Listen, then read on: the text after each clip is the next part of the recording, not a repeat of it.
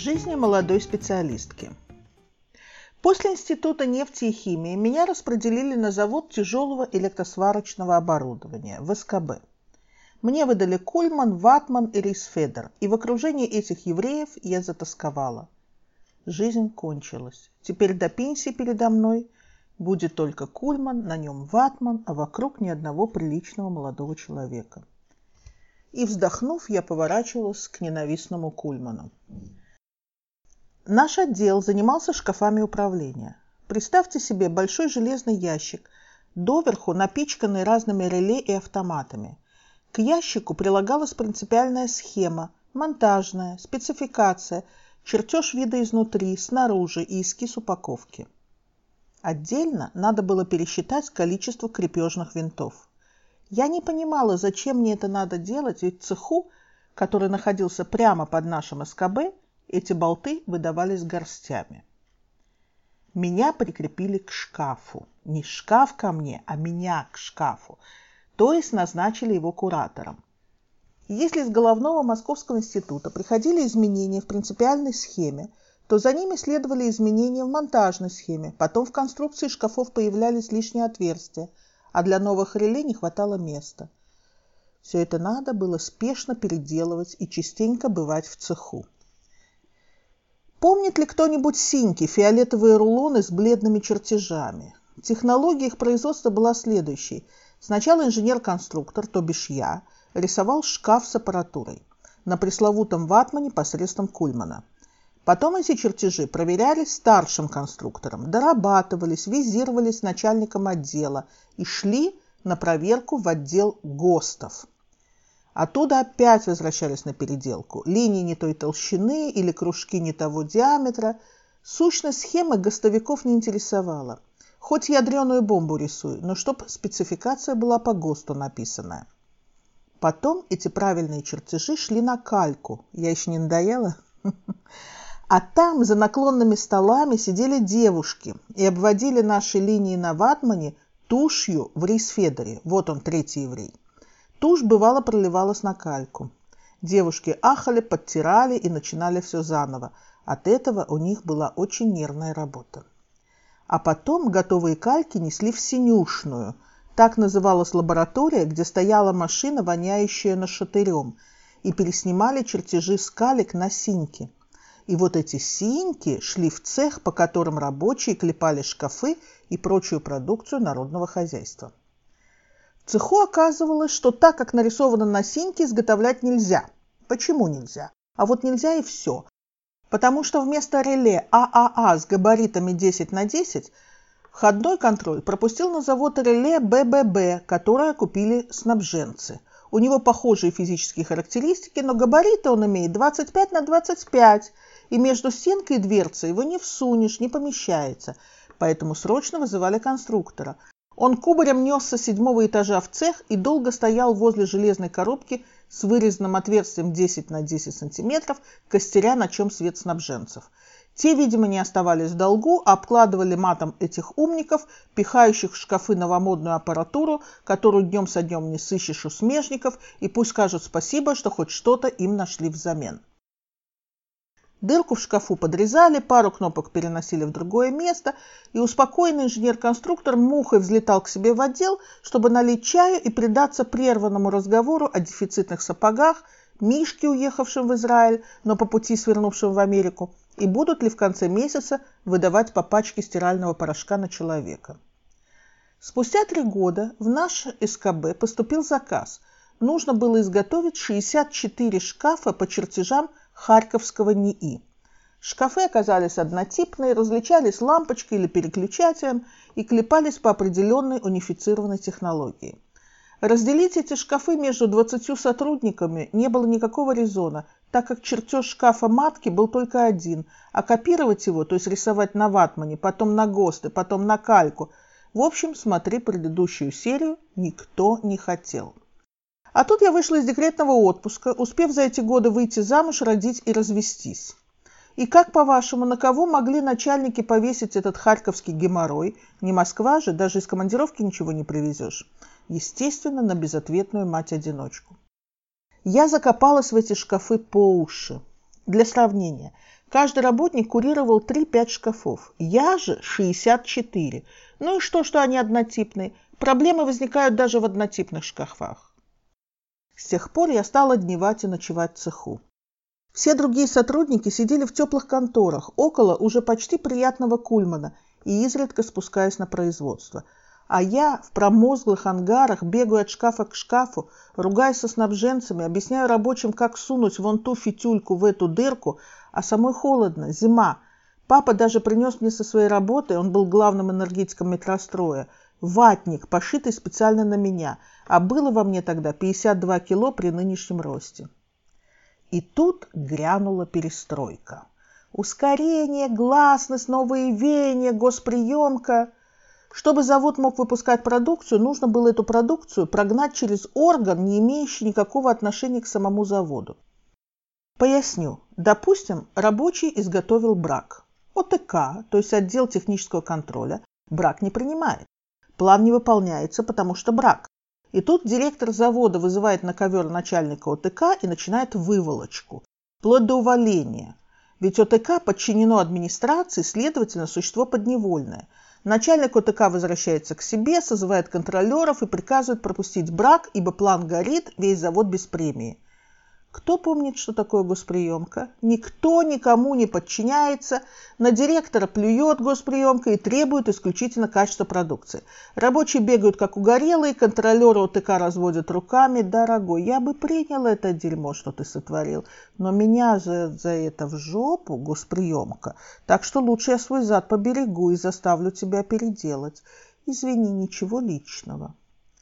И еще одна новость. Оказалось, что в технологии изготовления этих харьковских шкафов на последнем этапе заложена не только проверка деталей комплектующих, но и прогон на испытательных стендах в режиме, имитирующем рабочий. Чтобы не только лампочки были те, что в спецификации, но и чтобы они зажигались, если на выключатель нажать. А испытательной станции на заводе сроду не было. Госприемка рогом уперлась, мол, написано прогнать на стенде – Выложите нам этот стенд, прогон и документ с методикой и подписью начальника испытательной станции завода. Стою я как-то в цеху, ковыряюсь в очередном шкафу. Вдруг подходит главный инженер, импозантный мужчина в галстуке по фамилии Аббасов, и с ним начальник ОТК. Смотрят они, как я работаю, и Аббасов говорит начальнику ОТК. «Слушай, Мамед, ты знаешь, что на этом участке нужен испытательный стенд?» «Знаю», — кивает тот. А есть у тебя на примете на должность кто-нибудь, начальника испытательной станции? Нет, отвечает он. Кирула Ханум, поворачивается ко мне Аббасов. А у вас есть кто-то на примете на должность начальника испытательной станции? Есть, киваю я. И кто же? Я. Вот и хорошо, обрадовался главный инженер. Новые веяния, перестройка. Нам нужны молодые кадры на руководящей работе. Я подготовлю приказ, и вы сразу заступаете на должность. Чтобы было понятно, я находилась на самой низшей ступени и по зарплате, и по рангу, и вдруг я перескакиваю в среднее управленческое звено. Так могло случиться только в перестройку. И вот я, женщина, не азербайджанка, в 26 лет стала начальником испытательной станции. Но это оказалось только началом истории. Меня переполняла гордость от того, что наверху заметили мое рвение к работе, и потому назначили меня на столь ответственную должность. А через пару дней мой новый начальник спросил, «Скажи, Кируля, второй секретарь ЦК Компартии Азербайджана твой родственник?» И тут до меня дошло перестройка перестройкой, а связи связями. Никто не ожидал такой смелости от обыкновенной молодой специалистки, а вот от родственницы московского ставленника, второго человека в республике после Гейдара Алиева, можно было услышать и не такое. Мы были однофамильцами. Так как Восток дело тонкое, то я быстро сориентировалась и ответила уклончиво. Даже если бы я и была бы родственницей второго секретаря, то я бы вам об этом не сказала. Больше вопросов по этому поводу не возникало. Все поняли, что я таки да родственница, причем прямая. Под началом мне передали две бригады монтажников, 26 человек. Я приходила, смотрела, как они работают, проверяла готовые шкафы и ставила на наряды печать о приемке. Потом шкафы отвозили на участок, где их ждало испытание на стенде. Однажды, придя утром на участок, я заметила молодого человека, трудившегося над жгутовкой проводов. Жгутовка – это сбор проводов, идущих от приборов и аппаратов, в толстые плети, перевитые лентой. Жгуты должны идти либо по горизонтали, либо по вертикали и ни в коем случае не пересекать приборы. У парня провода внутри шкафа были натянуты напрямую, по диагонали, что категорически запрещалось ГОСТом и техникой безопасности. «Что это такое?» – удивилась я. «Немедленно исправить». Представьте себе, что видит парень, который работает первый день. Ему тяжело, он весь вспотел, трудился. И тут приходит какая-то долговязая худущая дылда с растрепанными волосами и командует. «Да ты кто такая?» – пошел он на меня, замахнувшись плоскогубцами. «Давай вали отсюда на! Приказывай тут, пацанка!» Я оторопела, думая, что то, что я вся из себя начальница, видно невооруженным глазом, я крупно ошибалась. На лицо нарушение субординации.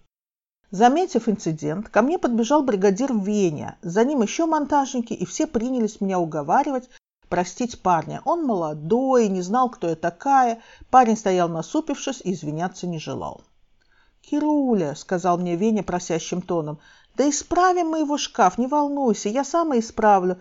Ты же знаешь, у меня никогда не бывает ошибок». Но мой холерический темперамент не сдавался. «У тебя не бывает ошибок? Да я сейчас найду у тебя кучу ошибок!» — рявкнула я. «Прошу». Веня даже обрадовался такому повороту событий и подвел меня к двухметровому красавцу-шкафу, выкрашенному в цвет «Белая ночь». Такой светло-серой краской красили шкафы в экспортном исполнении. Обычные общепромовские шкафы были тускло-зеленого цвета. Естественно, что и поручали экспортные шкафы только профессионалам экстра-класса. Передо мной стояла тяжелая задача. Искать ошибку в огромном шкафу, набитом под завязку аппаратурой, было просто нереально. Я провожусь сутки, но ничего не найду. Но и уходить, не ткнув бригадира носом в его ошибки, я не могла, иначе мой авторитет сильно бы пострадал, и ходу на этот участок мне бы не было. И тут меня осенило. «Отвертку!» – потребовала я, не глядя на 26 монтажников, столпившихся позади меня и предвкушающих унижение этой залетной девицы. Мне вложили в ладонь отвертку. Я наобум ткнула отверткой в клемму, отвинтила винт, который держал контакт, и вытащила наружу первый попавшийся провод с оголенным концом. Далее произошел следующий разговор эротического содержания. «Что у меня в руке?» – спросила я. «Конец!» – хором ответили 26 бравых парней. «Вижу, что конец не маленькая», – ответила я. «А скажите мне, ребята, какого цвета этот конец?» «Красный», – отрапортовали они, ведь провод был медным. «А какого цвета должен быть приличный конец?» – вкратчиво спросила я. На вопрос ответил только бригадир Веня. «Белого». Тут надо немного пояснить. Дело в том, что для шкафов, изготовленных на экспорт, требовалась дополнительная операция, которой монтажники обычно пренебрегали. Для лучшего контакта провода с клеммой нужно было облуживать конец медного провода, то есть окунать его в жидкое олово. Медный конец покрывался слоем олова и становился белым. А рабочим часто было лень это делать, они думали, что и так сойдет. «Молодец!» – похвалила я его. «Значит так, к завтрашнему утру две тысячи концов отдать, облудить и поставить на место. Задача ясна? Выполняй. И, довольная, что не уронила свою честь, я вышла с участка. С того момента мой авторитет у монтажников стал непоколебим. А теперь я хочу рассказать о том отношении, которое получала молодая женщина-специалист в мусульманском городе на заводе, где 90% рабочих были выходцами – из глухих районов Азербайджана.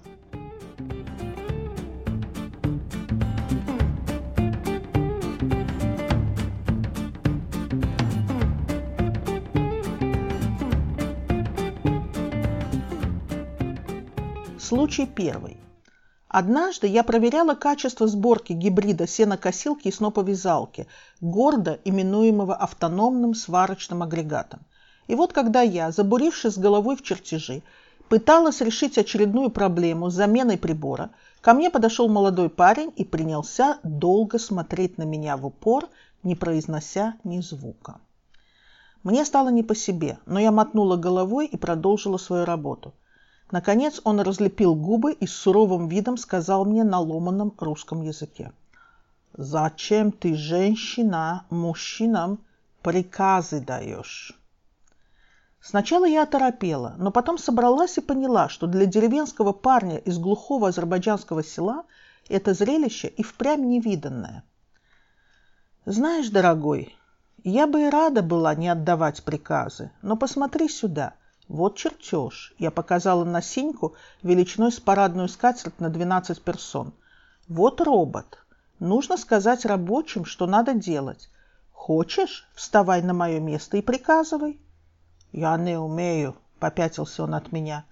Картинно вздохнув, я ответила, вот поэтому я на этом месте и приказываю. Случай второй.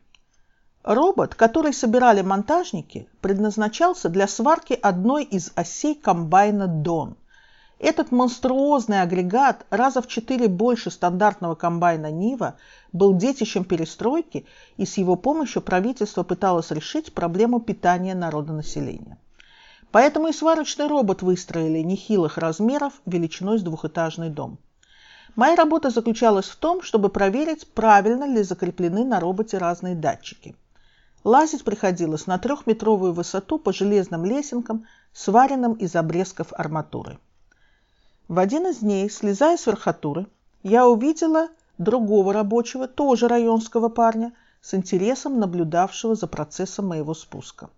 Он дождался, пока я окажусь на твердом полу, и грозно спросил, тыча пальцем куда-то в область моего пупка – «Женщина, почему ты в брюках?»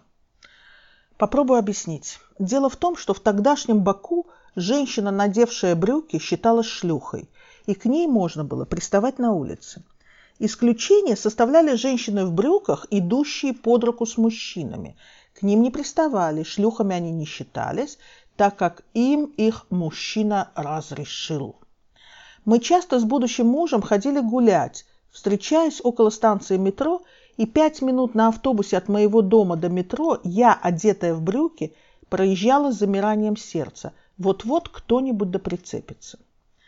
Так что, когда этот отсталый парень спросил меня, почему я в брюках, я предпочла не лезть в бутылку и ответила.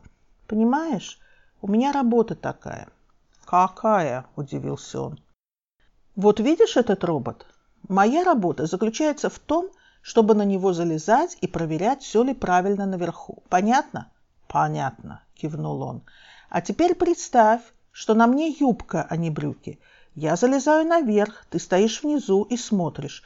Тебе будет интересно. Да, да, интересно, осклабился он и закивал в знак согласия.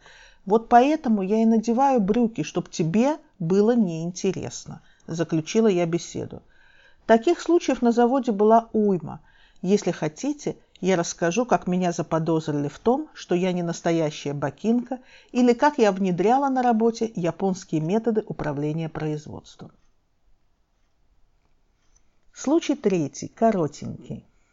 Как-то вез меня по заводским делам в черной «Волге» красавчик Айдын, шофер главного инженера, по которому сохли все плановички и калькировщицы. По Айдыну, хотя и главный был импозантным мужчиной, а уж черная Волга. Ой. Сидим в машине, болтаем о том о сём, вдруг один спрашивает. «Кируля, скажи, ты бакинка?» «Да», отвечаю. «Ты родилась в Баку?» «Да». «Может, твои родители в другом месте родились?» «Нет, и папа, и мама родились в Баку. Наша семья тут с 1910 года». «Странно. Ты на бакинку не похожая». «Почему?» «Ты мужчин не боишься. Когда с ними разговариваешь, ты в глаза им смотришь. Случай четвертый, японский. Однажды мне попалась в руки книжка «Японские методы управления производством». Там много было написано того, что сейчас знают все, а тогда считалось откровением – что японцы по утрам поют гимн фирмы, что у них есть разгрузочные комнаты с чучелом босса, что у них нет складов и продукция напрямую идет от смежника смежнику. Там я прочитала, что японцы, когда здороваются, то всегда улыбаются. Серьезный вид у них обозначает проблемы со здоровьем. А у нас на заводе все было наоборот. Каждый мелкий начальник шел по цеху с таким насупленным видом, что всем сразу было видно. Вот идет облеченный властью, решающий великие задачи производства. Прям на ходу решает. И здоровались они также, резко кивая, хмуря брови и не останавливаясь. Иду я себе по цеху, вижу коллегу, улыбаюсь и здороваюсь. Он тут же меня останавливает и говорит, «Кирула Ханум, ты знаешь, что я начальник подстанции?» «Знаю, — говорю, — я тоже начальник». «А ты знаешь, что мне 29 лет?» «Знаю, мне тоже». «Скажи, почему ты надо мной издеваешься?» «Я издеваюсь? Почему ты так подумал?» «А почему ты мне улыбаешься, когда здороваешься? Что ты про меня знаешь?» И тут до меня доходит, что он подумал, если человек, идя навстречу тебе, улыбается, то это не просто улыбка, он что-то про тебя такое раскопал, уже доложил наверх и теперь наслаждается.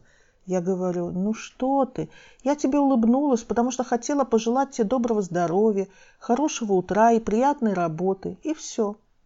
Кажется, он мне не поверил. С тех пор я завязала улыбаться во весь рот. Ну их японцев, дикие люди. Интересно, а почему этот начальник подстанции подумал, что я на него компромат раскопала, а не заигрываю с ним? Хорошо еще за шлюху не посчитал. Да уж, Восток дело тонкое. Что Япония, что Азербайджан. А книжку у меня главный инженер Абасов зачитал. Могу еще рассказать, как меня на заводе домогались в стиле «Ларису Ивановну хочу». Случай пятый, феминистический. Однажды ко мне в кабинет зашел мой подчиненный, очередной деревенский парнишка, проверявший на заводе смесители на протечку. Он стоял, подпирая косяк, и молчал. Я спросила его, «Мамед, есть проблемы?» Он кивнул. «Что-нибудь на участке?» Он отрицательно помотал головой. «А что такое?» «Я хочу... Э, что хочешь? Отгул, новые перчатки для работы?» э, я хочу, я тебя хочу. Это было что-то новенькое. Прежде всего, нельзя было проявлять агрессию. Этому я уже научилась в Баку. Когда такое заявляли девушки, то ждали от нее ответных криков, возмущения, и парни знали, как на это реагировать. «Мамед, я не хочу тебя, иди работай». «Нет», — заупрямился он, — «я хочу тебя». Иди к себе на участок, я скоро приду тебя проверять. Но вместо того, чтобы прийти на участок, я бросилась в инструментальный цех, где мой будущий на то время муж работал фрезеровщиком. «Лева, спасай, тут меня подчиненный домогается». Лева нахмурился, выслушал меня и сказал, «Это мое дело, ты не влезай и с ним не разговаривай». Вечером я долго его расспрашивала, что он сделал. Левка отнекивался, а потом рассказал – Оказывается, он подошел к Мамеду и просто сказал «Не подходи, Керули, это моя женщина». Реакция парня была следующей. Он отступил, прижал руки к груди и проникновенно сказал «Прости, брат, я не знал, что это твоя женщина. Я думал, это ничья женщина». Услышав такое, вместо того, чтобы обрадоваться, что инцидент исчерпан, я возмутилась. Как же так? Я же ему говорила, что я не хочу его, и как женщина говорила, и как начальник, в конце концов, а его остановили только слова другого мужчины. Феминизм в моей груди бушевал неугасимым огнем. Интересно, помог бы он мне, если бы не Левка? Прошло 15 лет, и я и тут в Израиле встречаю подобных мужчин, которым абсолютно по барабану, когда женщина говорит им «нет». Но одно хорошо – для защиты себя мне уже не нужен мускулистый парень. Случай шестой, транспортный. На заводе «Азер Электротерм», расположенном между Дарнагюльским шоссе и заводом по производству бытовых кондиционеров, с транспортом было плохо. Ближайшее метро – депо в километре от завода. Поезда ходили редко, общественного транспорта не было, и народ в эту жопу столицы добирался даже не на маршрутках, а на частных разваливающихся автобусах, которые ходили, когда им вздумается – Назывались эти автобусы «алабашами». Однажды я опоздала на работу. У нас как было заведено? Ты можешь восемь часов на работе хоть груши околачивать, но не дай бог опоздать. Сам генеральный директор вставал у ворот и ловил проштрафившихся. Вот и меня поймал гендиректор, дав начальнику отдела Палагашвили строгое указание вздрючить меня как следует. Умный, интеллигентный еврей Палагашвили приказал мне написать объяснительную, в которой подробно рассказать, почему я опоздала. Я села и написала, у меня и тогда не было проблем с сочинениями. Я такая-то, опоздала сегодня на работу, потому что... И дальше все, что я думаю об общественном транспорте города Баку, о маршрутных автобусах Алабашах за 10 копеек вместо 5, которые ходят, когда им вздумается, и что надо два раза в день пускать автобусы шаттлы для того, чтобы две с половиной тысячи рабочих прибывали на работу вовремя и без давки. Был 1983 год. Палагашвили взял мою объяснительную, прочитал, вздохнул и тихо, но твердо сказал «Скромнее надо быть». Почему я это вспомнила? Именно эта фраза моего бывшего начальника всегда заставляла меня идти на пролом, потому что я не понимала и не понимаю до сих пор, почему надо быть скромнее. Случай седьмой. Эмансипированный. Как-то на заводе в Баку я, молодая специалистка, любила захаживать в отдел технической литературы и пить чай – в том отделе всегда была свежая периодика, иногда иностранная, люди там работали интеллигентные, с ними было интересно разговаривать, вот поэтому мне нравилось бывать в этой синекуре. Однажды зимой я в ватнике, замерзшим носом, прибежала из цеха прямо в этот отдел и, грея руки о стаканчик чая, услышала. Но кому нужна эта эмансипация женщин? Ко мне обращался молодой человек, работник отдела по имени Мамед, знающий несколько языков – он в это время читал статью на английском о положении женщины в Саудовской Аравии. Оказалось, что положение было прекрасным. Саудовские женщины никогда не выходят из дома одни, носят чадру, не водят машину, но в остальном прекрасная маркиза их жизнь напоминает сказку. Дома они наряжаются в лучшие одежды, ни дня не работают, мужья обязаны покупать им драгоценности и другие подарки. «А теперь посмотри на себя», — сказал он мне. Носишься по заводу в ватнике, вся в масляных пятнах, в руках синьки, с мужиками ругаешься, требуешь от них качества работы. Разве это жизнь для женщины? Сидела бы сейчас дома, мерила драгоценности и пила бы чай с халвой. «Да я и сейчас его пью», — ответила я. Случай восьмой, хозяйственный. На заводе «Азер Электротерм» было подсобное хозяйство, где разводили свиней. Дважды в году, на 7 ноября и на 1 мая, свиней закалывали и продавали мясо с задней двери столовой. По госцене 2 рубля 30 копеек за килограмм. Азербайджанцы, хоть и мусульмане, свинину брали охотно, ведь в магазинах мяса было не достать. Они ее называли кабаниной. В смысле это охотничьи трофеи, вроде и не так противно. Еще на заводе была собственная многотиражка, в которой подвязался мой дальний родственник Гришка Рейсман. Гришка писал передовицы, интервью с передовиками труда и лозунги к Первомаю. У него даже был псевдоним Болт Винтовкин. В общем, был один за всех. Многотиражку раздавали в цехах, и ее частенько расстилали на упаковочных ящиках вместо обеденной скатерти. Однажды Гришка подбежал ко мне, он всегда бегал, так он выглядел очень занятым. «Кигуля, смотри, какой я написал филитон!» О злоупотреблениях в подсобном хозяйстве. Оказывается, наших свиней перекамливают, и вместо мяса получается сплошное сало, потому что кормят отходами из столовой, вместо того, чтобы покупать качественный комбикорм. Правда остро, прямо в глаз, злободневно. Ох, они у меня попляшут. Ну ладно, я побежал. Куда? машинально спросила я. К Партогу. Надо завизировать фильетон. Случай девятый, очень грустный. На заводе, где я работала в Баку, была одна женщина, молодая, всегда хмурая и неприступная. Она работала в архиве, и если другие девушки шутили и болтали, от нее никто никогда не слышал слова. Как-то я спросила у сотрудников, почему Гюльнара такая неприветливая, и мне рассказали. Она в 15 лет родила. Родители оказались очень прогрессивными по тамошним меркам. Не сдали ребенка в детдом, не придушили дочку за то, что опозорила семью, приняли внучку и воспитали. Но на тот момент Гюльнаре было 35 лет, а дочке 20. Девочка уже училась в институте, ходила на вечеринки и вела образ жизни обычной бакинской девушки. А ее мама после ее рождения ни разу в жизни не вышла из дома без сопровождения отца или брата. Ее провожали на работу и встречали с работы. Она ходила в магазин только с матерью. Ее никогда никто не ругал, внучку любили, но ее больше никогда не оставляли в одиночестве.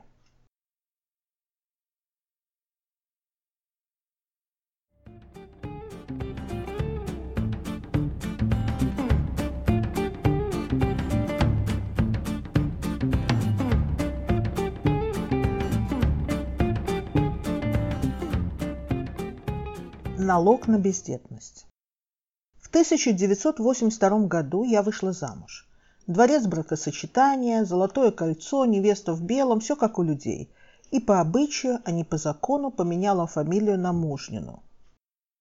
Была я тогда молодым специалистом после института, работала по распределению на заводе и получала брутто 115 рублей, а нетто 100 в месяц.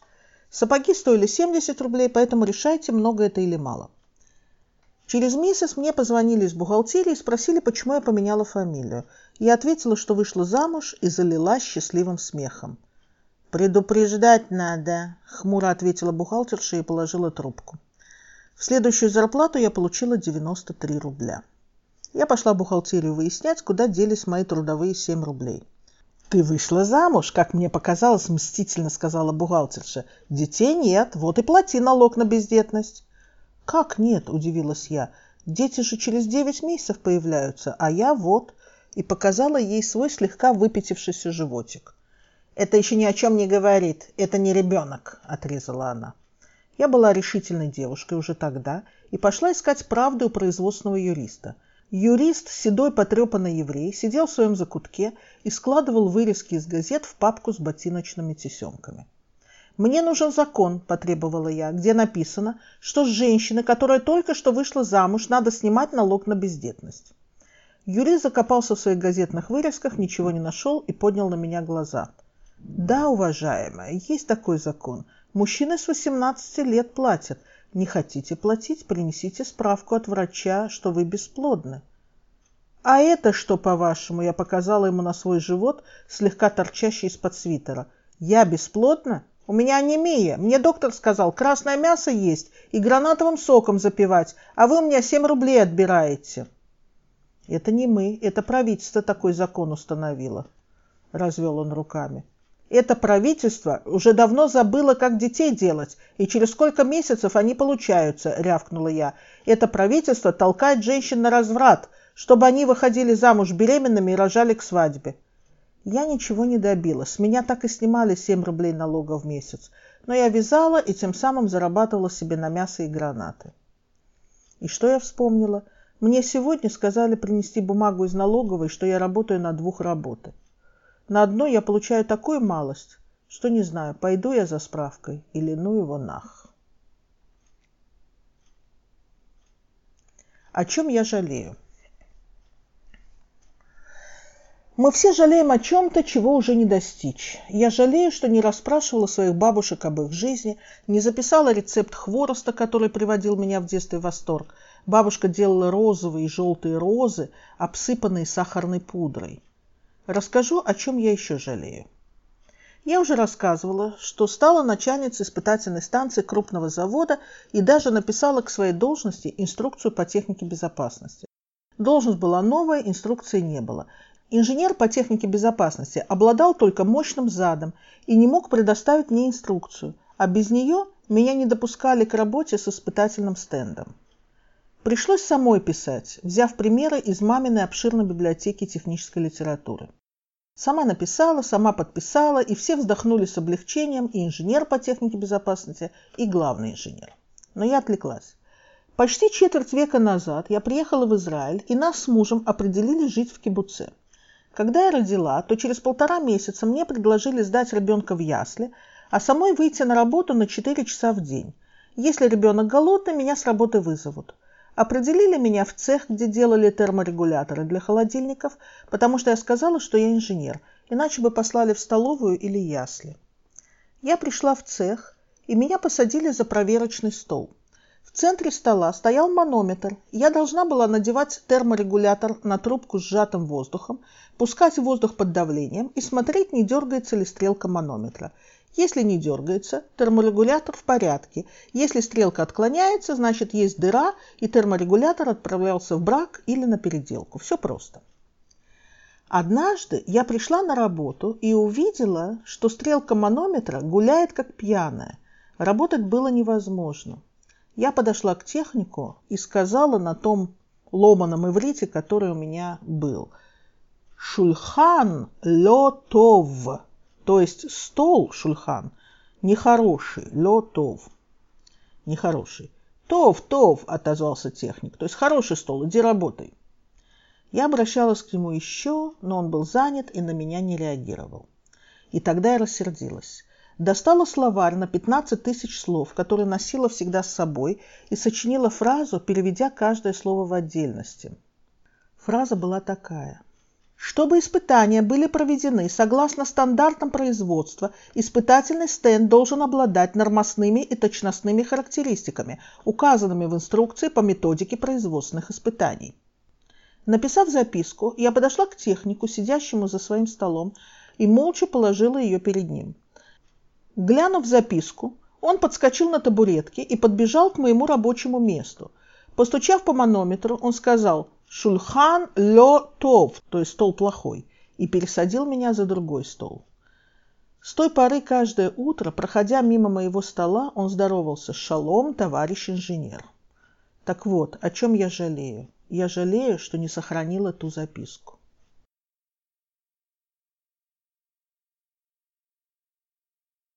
И еще одна история. Техник собрал работников, чтобы рассказать о модернизации ручного штампа. «Смотрите», — показал он на две ручки, торчащие по бокам штампа. «Вы кладете деталь сюда. Потом двумя руками берете за ручки и опускаете их вниз. Это сделано для того, чтобы ваши руки были заняты, и вы не сунули бы руку под штамп. Понятно? Идите работайте. Я села за штамп, и первым делом что? Правильно. Проверила, упадет ли он, если я потяну одну рукоятку, а не две. Штамп упал. Я позвала техника. «Не работает твоя full-proof», — сказала я ему. Full-proof — это по-английски защита от дурака. «Что делать будем?» «Работать будем», — ответил техник. «А как же техника безопасности?» – спросила я. Техник наклонился ко мне и сказал на ухо. «Эту модернизацию мы сделали не для тебя, а для инспектора по технике безопасности. Повеяло чем-то до боли родным и знакомым. Через пару месяцев мы с мужем уехали из кибуца. Нахрен нам еще один социализм?»